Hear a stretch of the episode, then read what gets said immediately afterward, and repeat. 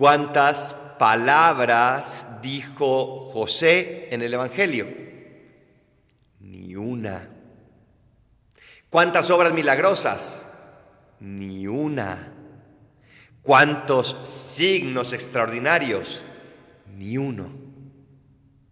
Por eso me encanta San José, porque hace asequible la santidad.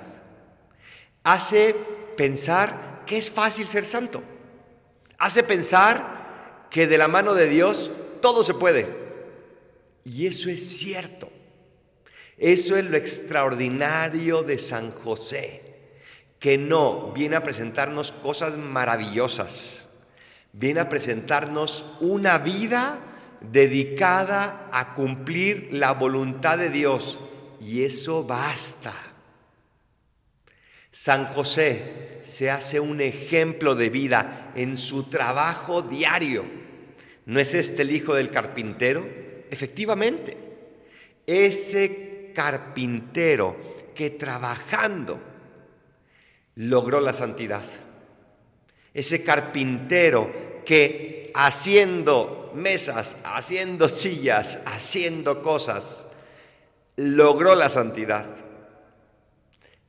ese hombre que fue esposo y que fue custodio, padre de nuestro Señor, siendo esposo y siendo padre normal, logró la santidad.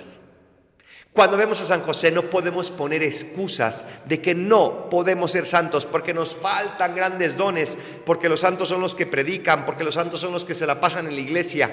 No podemos poner esos pretextos. Siguiendo a San José, la santidad se hace asequible para ti y para mí. Todos estamos llamados a ser santos porque todos estamos llamados a amar a Dios y amar al prójimo como San José lo hizo. ¿Te animas? Estamos en el año de San José. ¿Por qué no le pides a Él que interceda por a Dios por ti para que te alcance las gracias, para que imitando a José puedas amar a Dios?